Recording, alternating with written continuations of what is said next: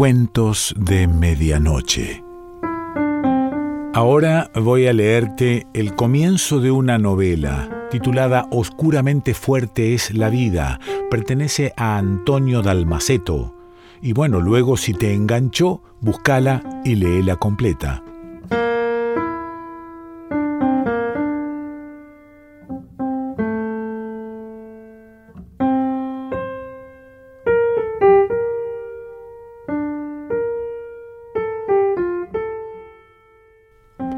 Casa estaba en las afueras de Trani, pasada la fábrica textil y los primeros prados, subiendo hacia esos montes por los que se podía ir o escapar a Suiza y a Francia.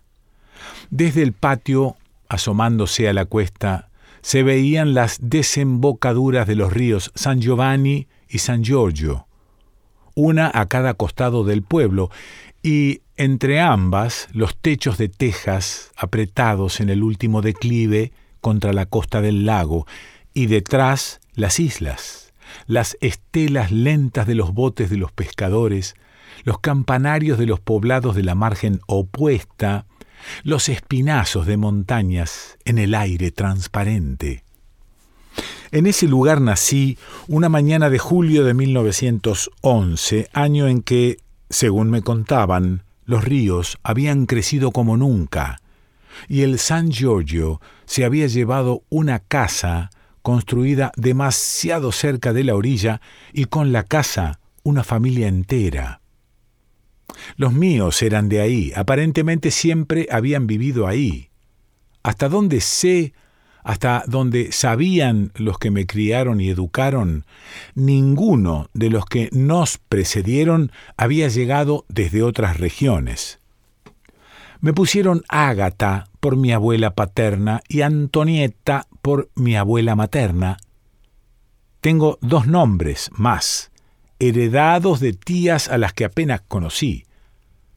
Ahora que me acerco a los ochenta, y también yo soy abuela, en esta tierra de llanuras y horizontes abiertos, en este otro pueblo de provincia donde vivimos desde que llegamos a la Argentina después de la guerra, sigo pensando en aquellos paisajes y en aquella gente con el asombro de quien cada día encuentra en su memoria una novedad.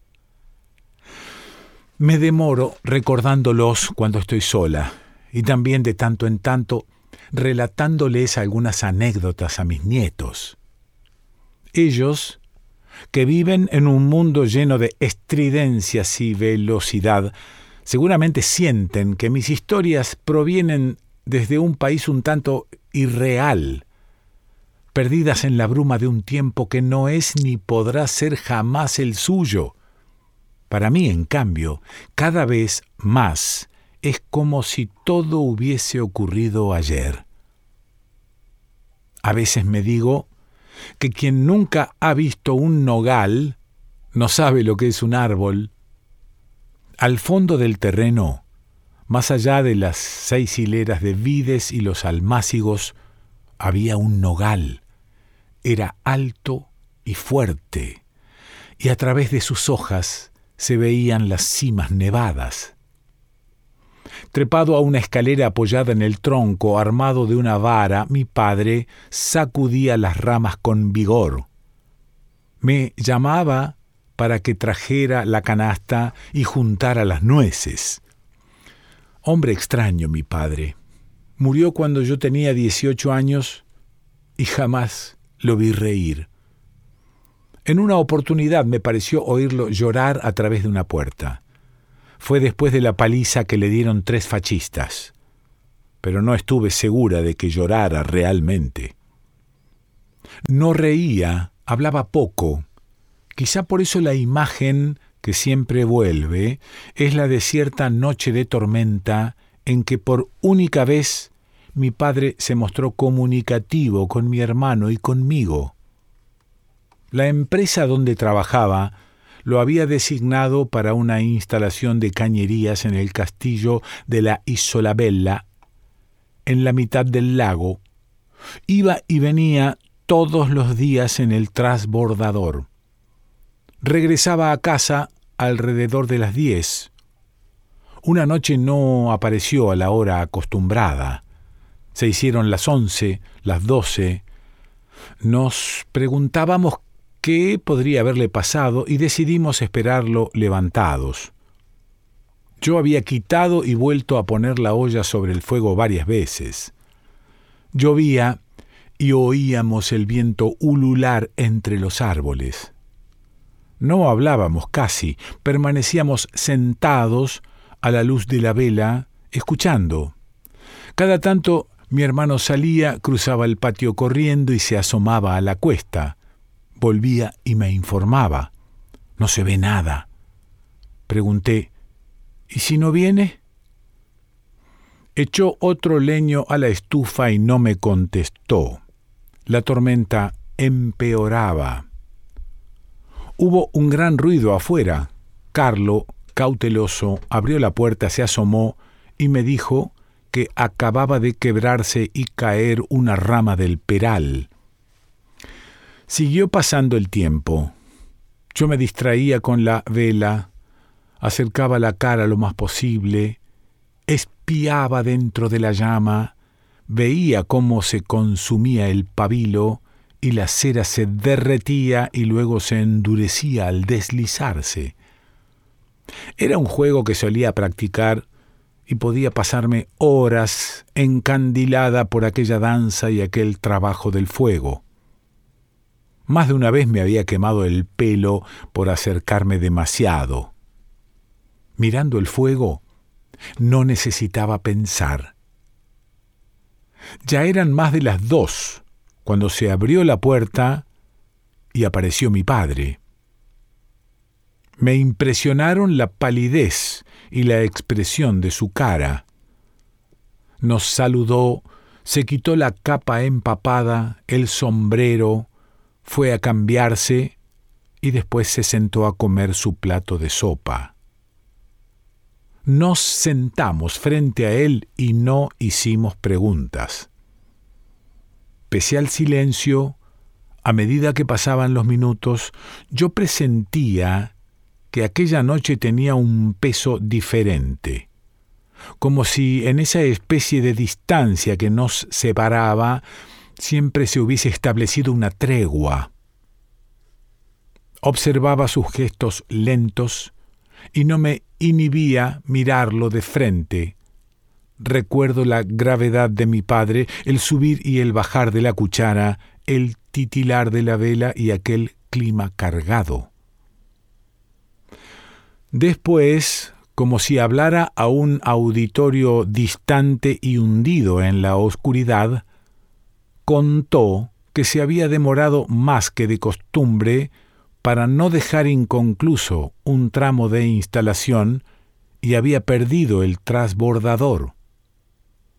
Podía haberse quedado a dormir en la isla, ya que le habían ofrecido una cama, pero pensó que estábamos solos y que nos alarmaríamos al ver que no regresaba. Así que decidió alquilar un bote. Amenazaba tormenta, y el botero se negó a llevarlo, argumentando que era peligroso tratar de cruzar en esas condiciones. Mi padre insistió e insistió, le habló de nosotros y logró convencerlo. El botero miró al cielo, miró el lago y dijo, Vamos, tal vez nos dé tiempo. Mi padre relataba muy lentamente, deteniéndose en los detalles, como si estuviese reviviendo la experiencia, como si estuviese rescatando trabajosamente aquellos hechos desde un tiempo lejano y le pesara un dolor. También yo lo escuchaba como si esas cosas vinieran del pasado, y una voz las recordara en esa noche de tormenta, igual que se cuenta una historia de terror para aumentar el placer de la tibieza del fuego y la seguridad de la puerta cerrada. En el trayecto hacia la orilla, un compañero del botero los interceptó para preguntarles si irían al lago, y al recibir una respuesta afirmativa, sacudió la cabeza en señal de desaprobación. Se quedó parado en medio del camino mirándolos alejarse y después les gritó No vayan.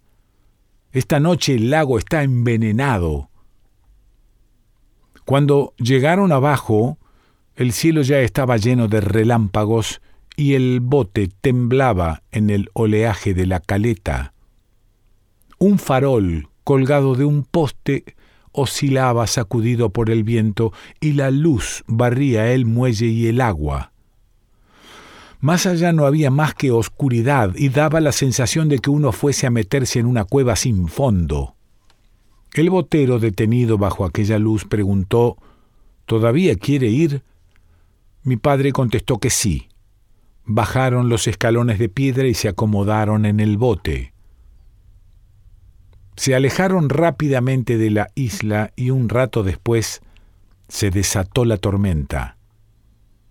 En cuestión de segundos el lago se convirtió en un infierno. Lluvia, viento, olas enormes. El farol que llevaban en la proa se apagó o fue arrebatado por el agua. El bote se elevaba y después caía y todo el tiempo amenazaba darse vuelta. Ya era imposible dirigirlo. Desde la oscuridad desgarrada por los relámpagos, mi padre veía surgir y desaparecer frente a él la empecinada figura del botero aferrado siempre a los remos. Tuvo la certeza de que ese hombre y él morirían juntos. Pero no sintió miedo. Todo el tiempo tenía nuestras imágenes delante de los ojos, y su gran pena era saber que no volvería a vernos. El bote seguía aguantando milagrosamente, y en algún momento mi padre vislumbró lejos un destello luminoso que supuso debía ser el faro de la costa. Pero era como algo lejano e inalcanzable, una imagen de sueño o una esperanza fuera de toda posibilidad. Mantuvo los ojos fijos en esa señal y la siguió buscando cuando se le perdía. Y poco a poco aquella luz se hizo más nítida y estuvo ahí nomás sobre ellos a la distancia de una pedrada. La pericia de aquel botero no sólo había mantenido el bote a flote, sino que había encontrado el camino. Lograron entrar al pequeño puerto y saltaron a tierra. Amarraron el bote y después caminaron juntos un trecho, siempre bajo la lluvia y acosados por el viento. Cuando llegó el momento de separarse, mi padre buscó las palabras para expresar su agradecimiento, pero no las encontró. Así que tendió la mano y mientras estrechaba la del botero, volvió a pensar en nosotros y hubiese deseado que aquel hombre sintiese todo lo que estaba tratando de manifestar con aquel gesto. El botero, por su parte, solamente habló para decir buenas noches. Yo estaba conmocionada por aquel relato, quieta en mi lugar, pendiente de los labios de mi padre. Pensaba en el lago que conocía, manso, liso, con sus colores densos y cambiantes, reflejando las montañas en los días de buen tiempo, o el lago neblinoso de los días de lluvia, y también el increíble lago bajo la fiesta de las nevadas. Recordaba las noticias sobre accidentes, botes destrozados, nadadores desaparecidos, y la tradicional prohibición de ir a bañarse para Santa Ana, porque ese día siempre se ahogaba alguien, y el estribillo que cantábamos, Santa Ana quiere tres en su fontana. Pensaba en el lago y dejaba que fluyeran las imágenes. Ahora había una más la que me había transmitido el relato de mi padre, e intuía que a partir de esa noche seguramente se impondría a todas las otras. Mi padre cayó. Después se levantó y entonces supimos que había llegado la hora de acostarnos. Tardé en dormirme. Desde la tibieza de la cama daba gusto oír la lluvia y el viento arreciar afuera. La historia de aquella noche del lago y el botero pertenece a la época en que vivíamos los tres solos, mi padre, mi hermano y yo.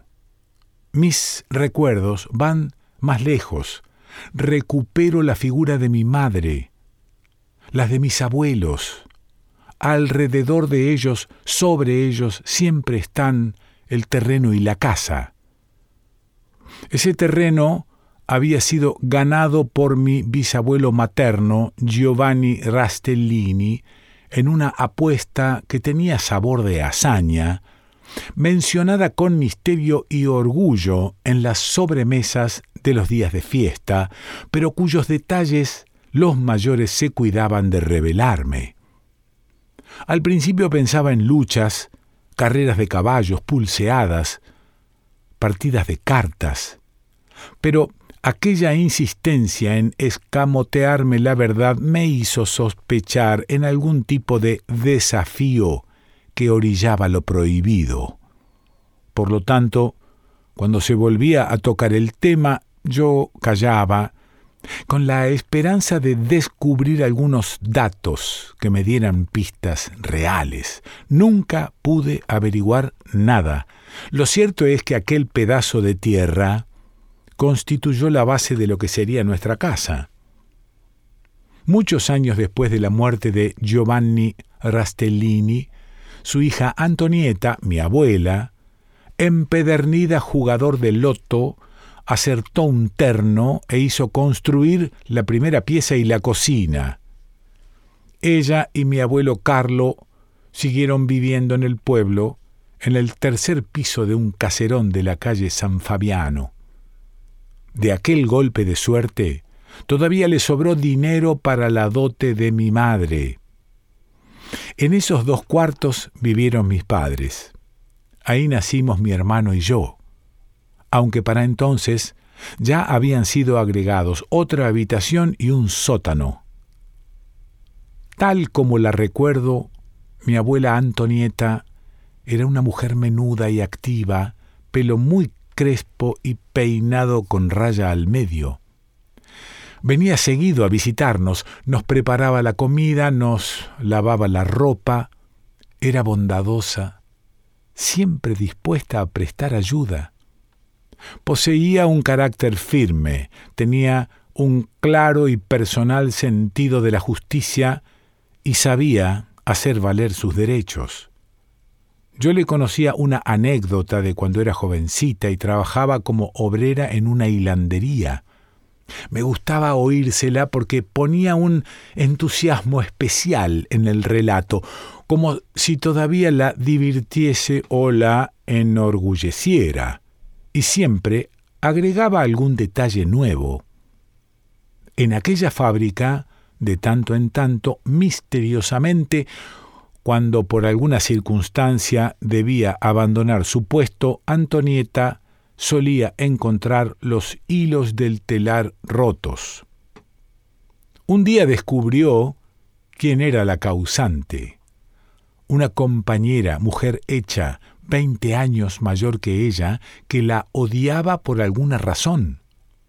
Antonieta le dio una paliza que, según aseguraba, no fue poca cosa se la tuvieron que sacar de las manos, porque de lo contrario le hubiese arrancado todos los pelos. Pelearse en la fábrica con una compañera significaba el despido para ambas. No importaba quién tuviese razón. Sin embargo, en esa oportunidad, el director la felicitó tal vez porque consideró que mi abuela había defendido los intereses de la empresa. En esa época, las chicas del pueblo que llevaban una conducta ejemplar integraban una lista de honor. chicas de su casa, que salían poco, que trabajaban duro, que eran honradas, que constituían un ejemplo para todas las demás. Lo cierto es que, cuando se casaban, el municipio les hacía un regalo, una moneda de oro. Eran tiempos en que todavía se usaban monedas de oro. Mi abuela Antonieta fue una de las favorecidas. También de esto estaba orgullosa, aunque solía terminar la historia ironizando sobre el asunto, sonreía y decía, en realidad, nadie podía estar seguro de que las elegidas fuesen tan honradas. Tuvo siete hijos, seis murieron al nacer, solamente lograron salvar a una, mujer, mi madre. Ignoro dónde aprendió Antonieta todo lo que sabía, pero me consta que sabía muchas cosas y que hasta el fin de sus días llegó a cumplir los 86. Siempre se ganó su plata. Era lavandera, también enfermera y curandera. Iba muchísima gente a verla. Para algunos era más confiable que un médico. Si había que cuidar a un enfermo grave, acudían a ella. De tanto en tanto solían requerirla para vestir a algún difunto. Recuerdo que, estando en su casa o en la nuestra, a veces aparecía un muchacho corriendo llamándola a los gritos Antonieta, Antonieta. Alguien había sufrido un ataque de presión. Antonieta siempre tenía sanguijuelas listas. Después de aplicarlas sobre el cuerpo del enfermo, las colocaba en ceniza para que se deshincharan. Curaba todo tipo de lastimaduras con un ungüento al que llamaba aceite de escorpión. Las torceduras no tenían secretos para ella. Masajeaba con habilidad y paciencia untando brazos y piernas con una pasta elaborada a base de grasa de cerdo de olor fuerte y color caramelo. El tratamiento podía durar días, pero no fallaba. Cobraba monedas. Cierta vez le trajeron a un muchacho que había estado en la guerra y se había despeñado en un barranco. Tenía la espalda destrozada, estaba arruinado no era de Trani, sino de un pueblo del otro lado del lago, bastante lejos, lo cual me hizo pensar que a mi abuela la conocían en muchas partes. Lo instalaron en una cama, en una casa, y poco a poco, con ungüentos y yuyos, lo curó. Recuerdo que intervino en otro caso grave. Los integrantes de una junta médica habían resuelto amputar la pierna de cierta mujer, esposa de un panadero de Terzazo, un pueblo cuyas casas comenzaban ahí nomás, detrás de la nuestra, cruzando algunos sembrados. La familia, antes de aceptar aquella determinación, consultó con mi abuela, ella acudió y colocó una cadena de sanguijuelas alrededor del muslo. Al cabo de varias aplicaciones, las sanguijuelas chuparon toda la sangre enferma y la mujer sanó sin necesidad de amputación. Me contaban que los médicos estaban asombrados. El doctor de Lorenzo, viejo cirujano del pueblo, la apreciaba mucho. La conocía porque donde estaba él siempre, por una razón o por otra, también estaba Antonieta. Al saludarla le decía, ¿Cómo está, mujer de roble? Si yo estaba con ella, me tomaba el mentón, se agachaba y me miraba a los ojos. Esta abuela tuya vale un Perú. A veces Antonieta me llevaba a visitar a sus pacientes. Entonces yo corría detrás, cuesta arriba o cuesta abajo, por calles y senderos, tratando de no quedar rezagada. Mi abuela, sin detener su paso parejo, giraba la cabeza y me alentaba. Vamos, Ágata, que nos están esperando.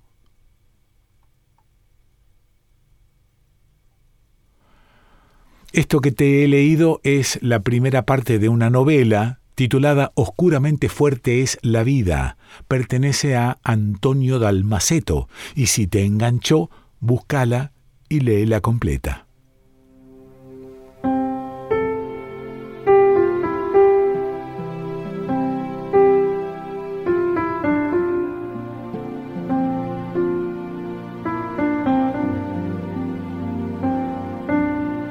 Cuentos de Medianoche.